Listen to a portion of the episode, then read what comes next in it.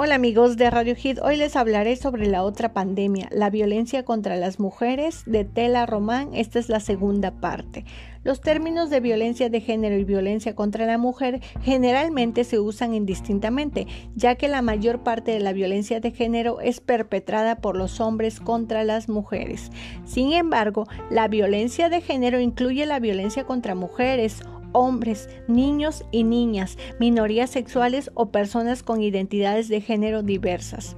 De acuerdo al Consejo de Europa en 2012, la violencia de género es violencia dirigida contra una persona por motivos de género. Constituye una violación fundamental del derecho a la libertad, a la vida, a la seguridad, a la dignidad e igualdad entre las mujeres y los hombres, a la no discriminación y a la integridad física y mental. Por lo anterior, la violencia contra las mujeres es un tipo de violencia de género. La violencia contra la mujer es todo acto de violencia por razones de género que tenga o pueda tener como resultado un daño o sufrimiento físico, sexual o psicológico para la mujer, así como las amenazas de tales actos, la coacción o la privación arbitraria de la libertad, tanto si se produce en la vida pública como en la vida privada partiremos del reconocimiento de la vulnerabilidad agudizada de las mujeres desde la infancia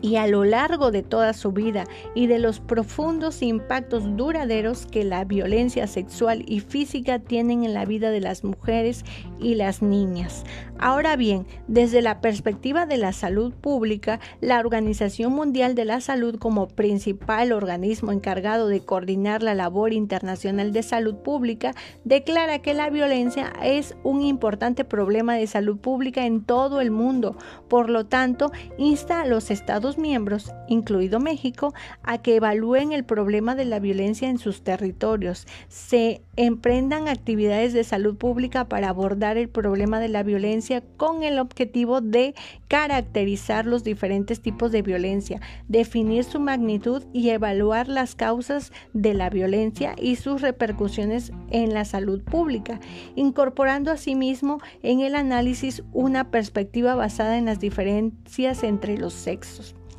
evaluar los tipos y la eficacia de las medidas y programas destinados a prevenir la violencia y mitigar sus efectos, prestando especial atención a las iniciativas de orientación comunitaria. Promover actividades para resolver este problema a nivel tanto internacional como en los países, inclusive